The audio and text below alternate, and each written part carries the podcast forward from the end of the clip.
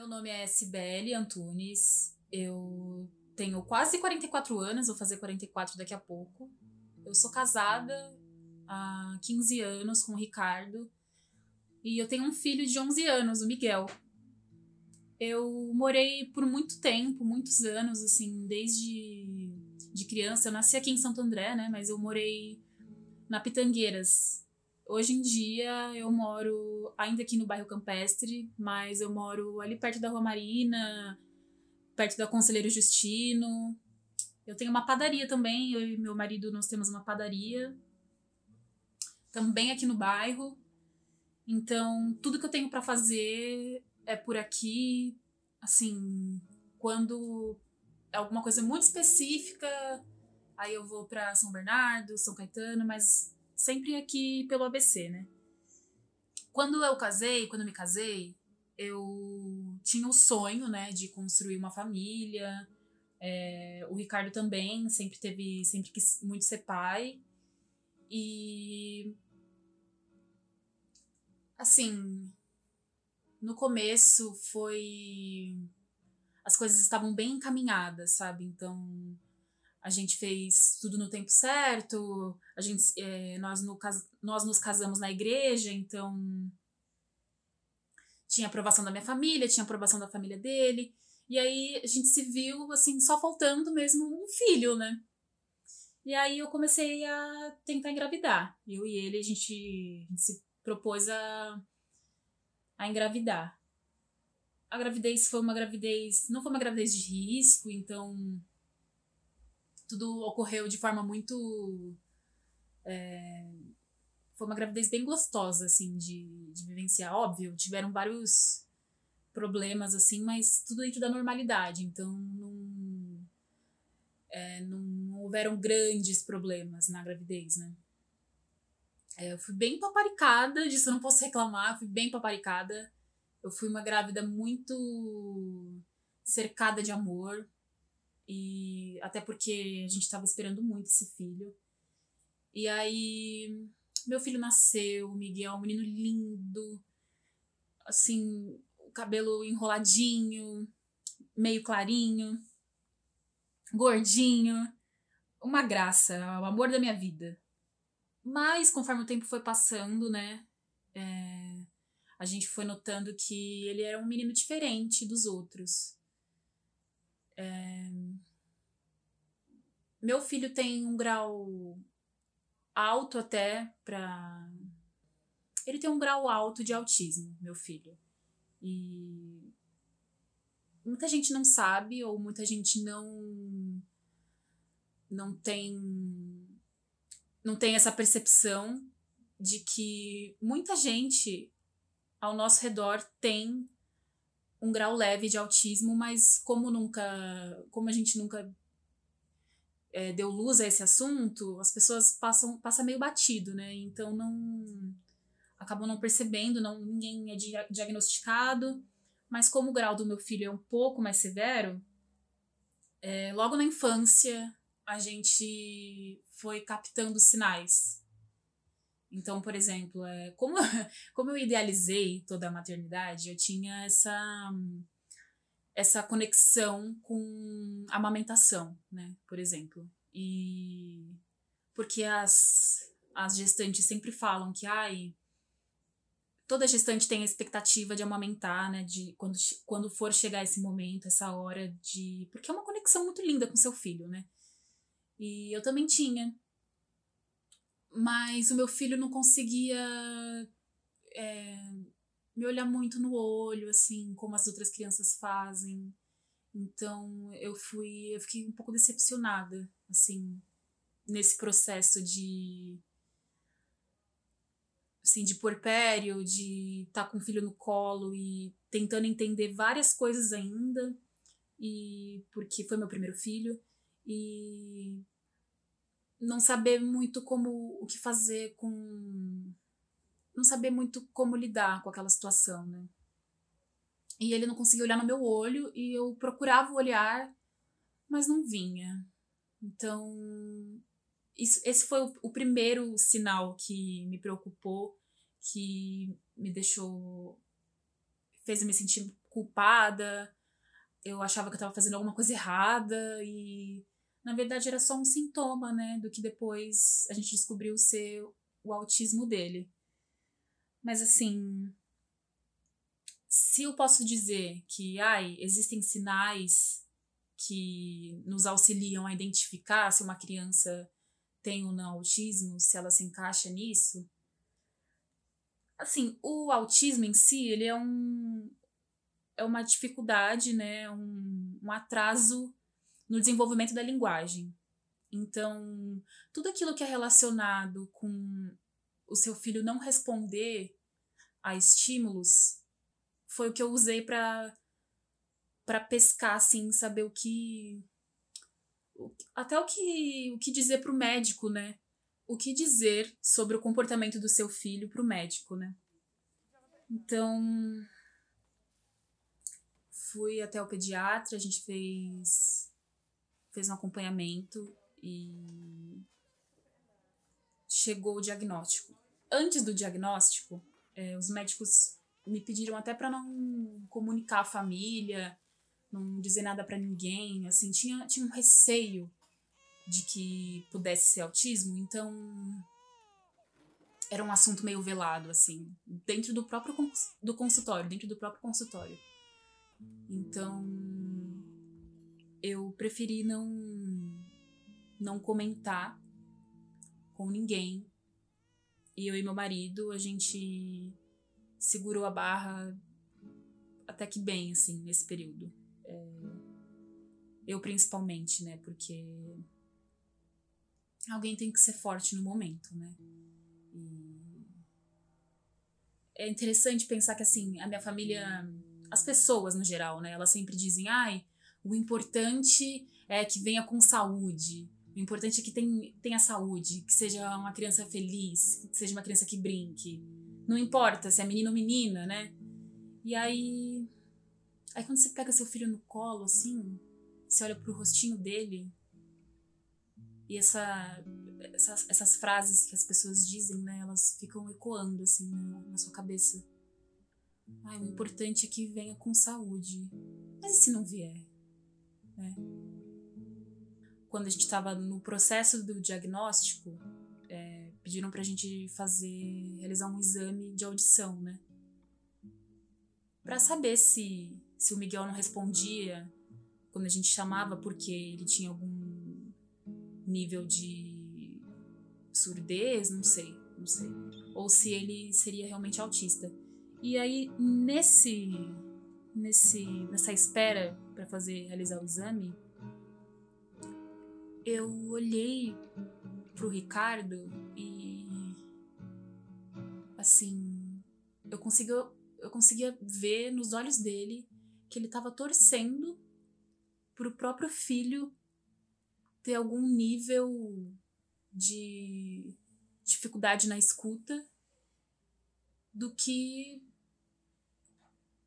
do que aceitando que poderia ser autismo, sabe?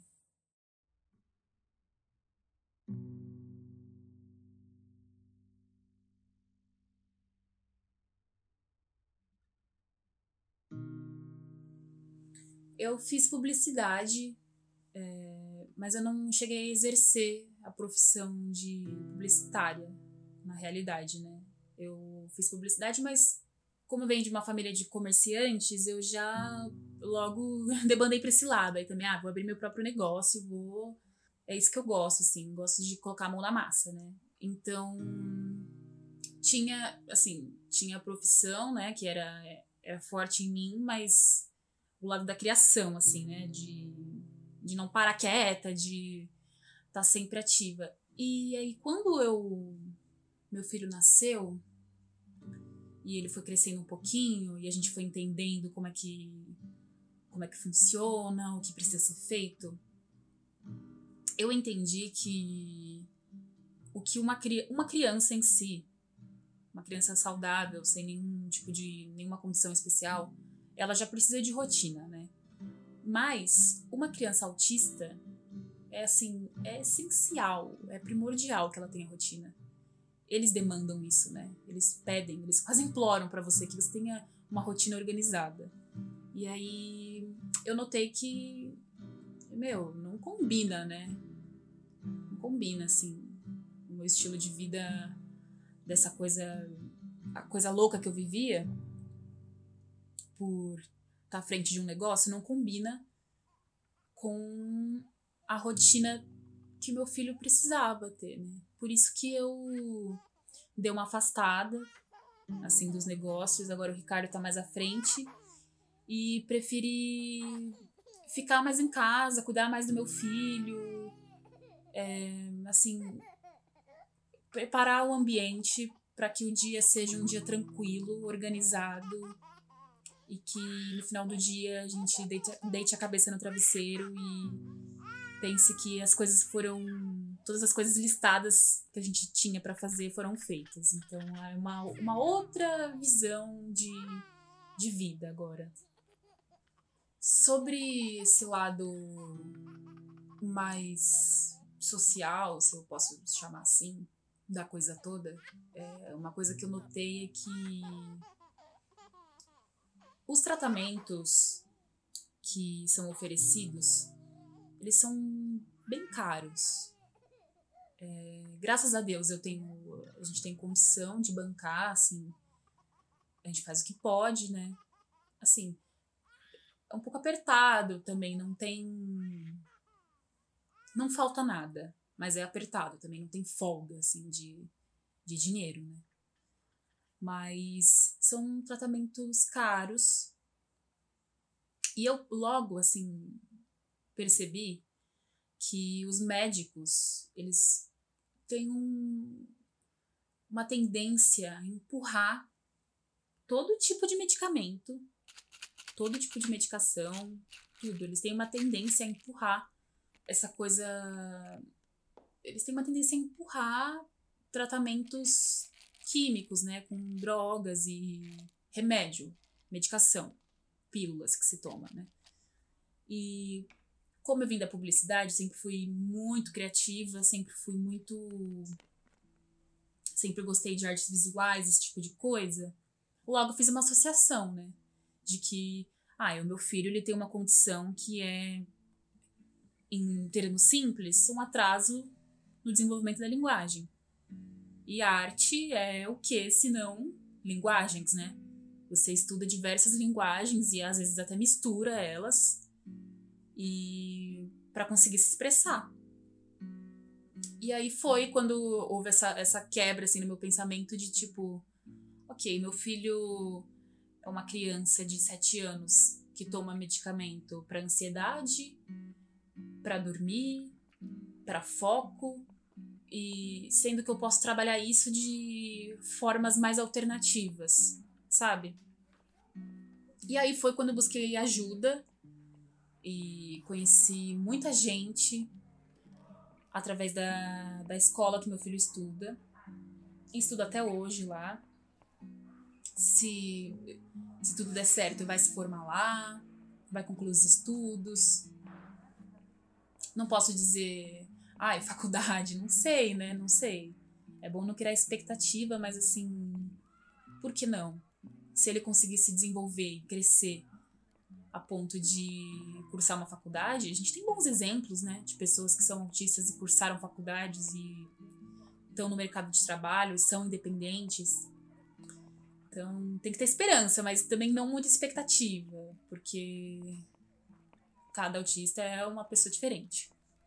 E aí, na escola que meu filho estuda, eu fui conhecendo pessoas que puderam me encaminhar, me dizer quais, quais formas eu poderia tratar. Quais formas menos agressivas, né? Eu poderia tratar. Mas, assim, existe uma dificuldade de, de acesso a esses tratamentos mais, mais brandos, porque Assim, eu digo mais brandos, mas eles não são menos eficazes também. Isso precisa ser dito, porque. Assim, é um processo longo, demorado, tratar seu filho com esse tipo de, de ação, mas não menos eficaz. Mas existe uma dificuldade, assim, nas, nas próprias escolas de se falar sobre isso, né? tem até aquele preconceito meio velado, assim, de chegar na escola para tentar matricular uma criança, né? E aí você é super bem recebida, super bem tratada quando você entra no lugar assim, né? Eles te apresentam a escola, é, mostram o, plano, o contrato, você conversa com o diretor. Mas aí quando você cita a, a dificuldade do seu filho, aí a pessoa que tá te atendendo, ela dá aquela murchada, né? Na cadeira. Ela, aí ela já diz, ai, a gente não sabe como lidar muito bem com isso. Assim, não é, não é um preconceito. Eu não tô me recusando a, a ensinar teu filho. Eu não tô. Mas é porque, como eu vou fazer isso, né? Tem, a gente precisa ver se essa é a melhor escola, ou seja, já passando para o outro, né? Já querendo se livrar, da, assim, entre muitas aspas, do problema. Então, quando eu encontrei essa escola, eu fiquei bem satisfeita, assim, aí brilhou meu olho, isso desse, desse tratamento mais humanizado, né? Que a gente pode dar. Mas é caro, né? Isso tem um custo. Mas vai pedir para uma mãe ou para um pai não não tratar o filho da forma que acha melhor? Não, né? Não vou medir esforços. Não vou medir esforços. Eu sou moradora de Santo André desde bebê. Então, não tem como. Sim, eu voto aqui. Né? Então, assim, a prestação de serviço que eles oferecem tem que me atender, porque eu moro aqui desde sempre. É isso que eu quero dizer.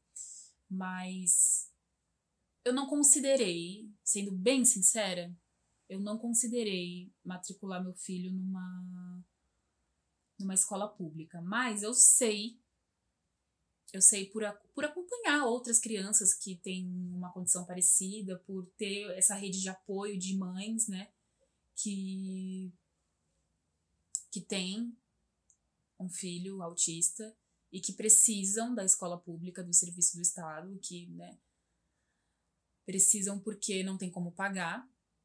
E eu nem sei, na verdade, se isso deveria. é difícil falar, mas eu nem sei se, se eu deveria pagar uma escola, né? Porque deveria ser gratuita, mas esse é um. Deveria ser 100% gratuita, né? Em, todas as ocasiões, desde o ensino quando você é um bebê, na creche até faculdade, tudo, tudo devia ser gratuito. Mas, como não é tão simples assim as coisas, as coisas não são tão simples assim, eu pesquiso, assim, não a fundo, mas estou a par da situação. De como é para uma criança de 11 anos, por exemplo, que é a idade do meu filho, estar numa escola pública em Santo André e ser autista. Então, o que eu posso dizer é que, assim, da experiência que eu vejo, é que foi, como eu disse, retomando, é, eles não podem negar, né, atender as crianças. E isso tem um lado positivo, que é as pessoas que trabalham na escola, o corpo docente, por exemplo, eles têm um olhar mais carinhoso, mais atencioso, assim.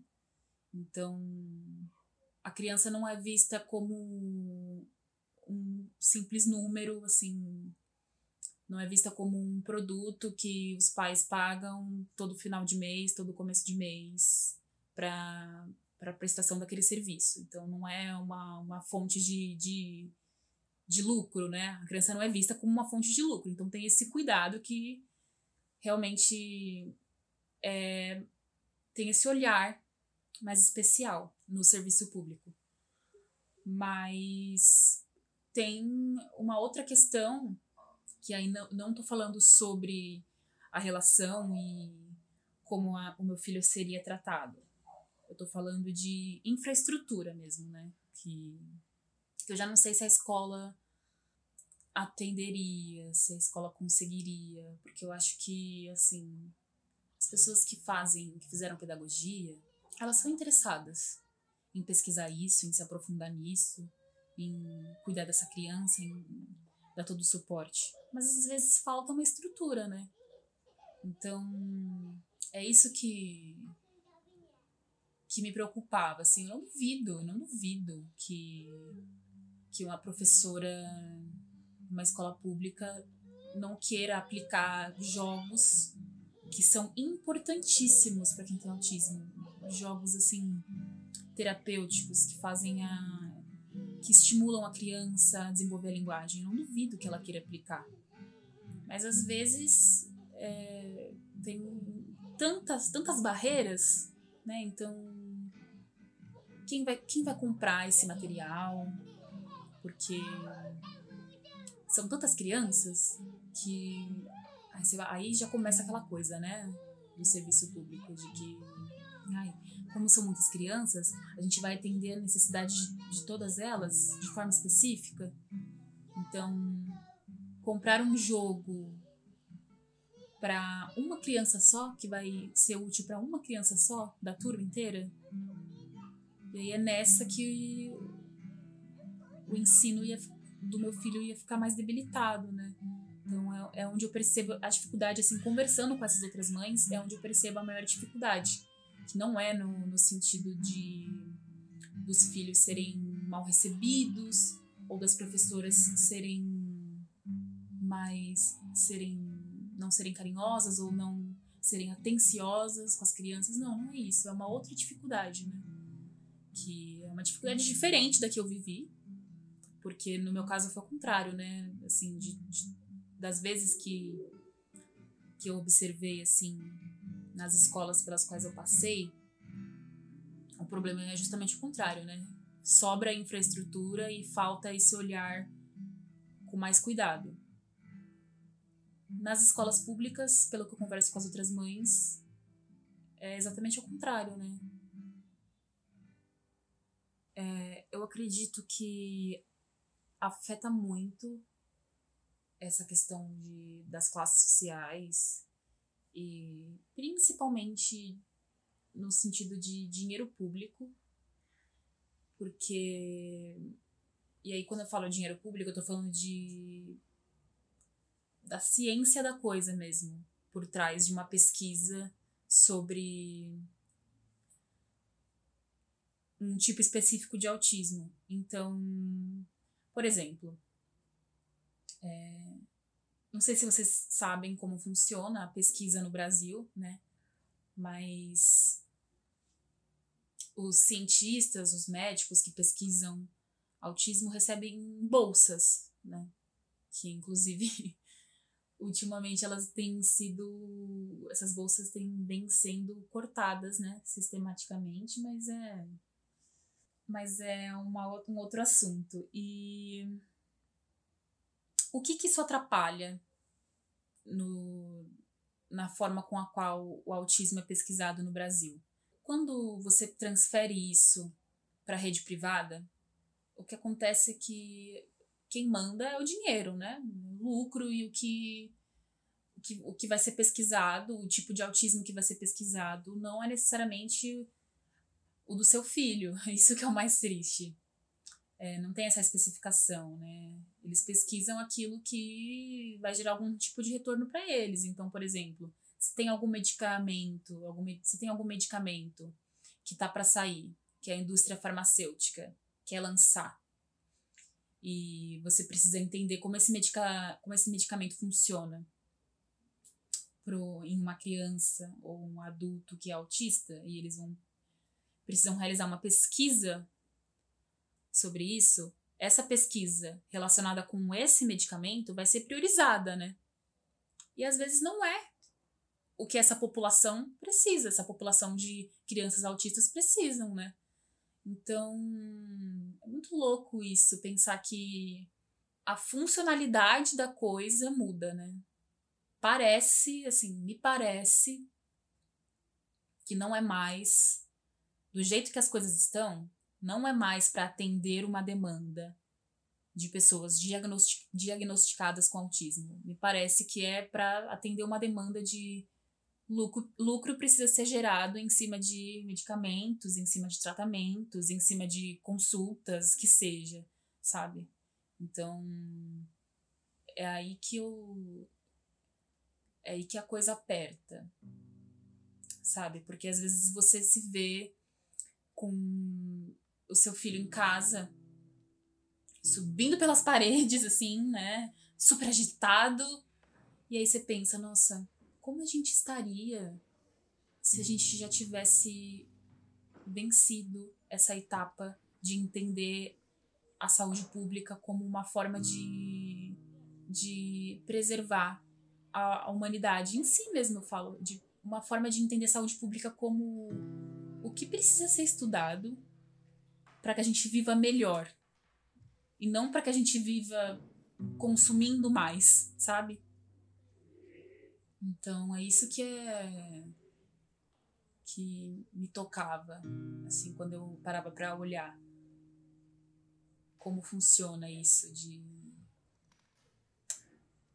de, por exemplo, estar tá na sala de espera de um consultório e perceber que aqueles representantes farmacêuticos entram e que o médico tem uma relação íntima, né, com, com o representante porque ele fornece amostras, né, para poderem, para você para você se interessar pelo, pelo medicamento e comprar, né. Então, eu fico assim, isso dá um pouco de medo, assim, me assusta isso, né? Mãe que sou, penso, logo penso, nossa, será que ele tá não pode ser uma paranoia minha também, né? Mas será que tá é, prescrevendo essa medicação porque é realmente necessária? Ou é porque a gente tá envolvido num grande acordo? Não sei. Não sei, não sei dizer. Só sei que eu quis preservar, preservar meu filho e enquanto enquanto eu puder tratar o Miguel de forma mais alternativa, de forma não tão invasiva, respeitando o tempo, respeitando o corpo dele, eu vou fazer assim, né? Mas a gente faz isso com dor no coração e faz vendo vendo e percebendo que se eu fosse se eu fosse exatamente a mesma mulher, a mesma mãe, com os mesmos desejos e com a mesma consciência, e se eu quisesse ainda assim tratar meu filho de forma alternativa, mas se eu não tivesse condição, nada poderia ter sido feito. Eu ia ter que me calar e seguir com a vida.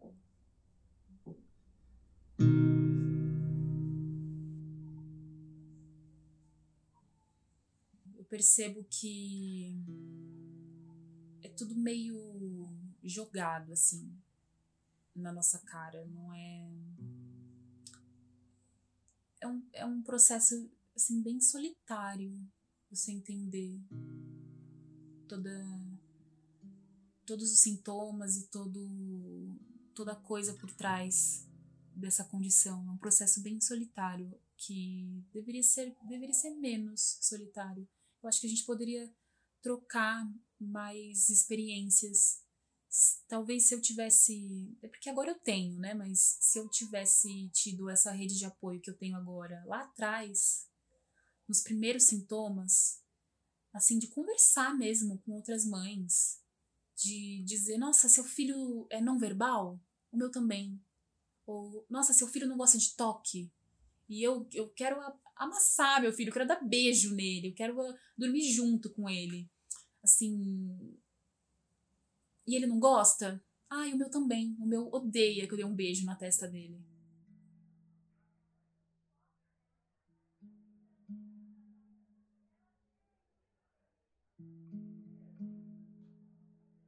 Eu só queria agradecer o espaço e a oportunidade de me expressar e dizer meus pensamentos aqui.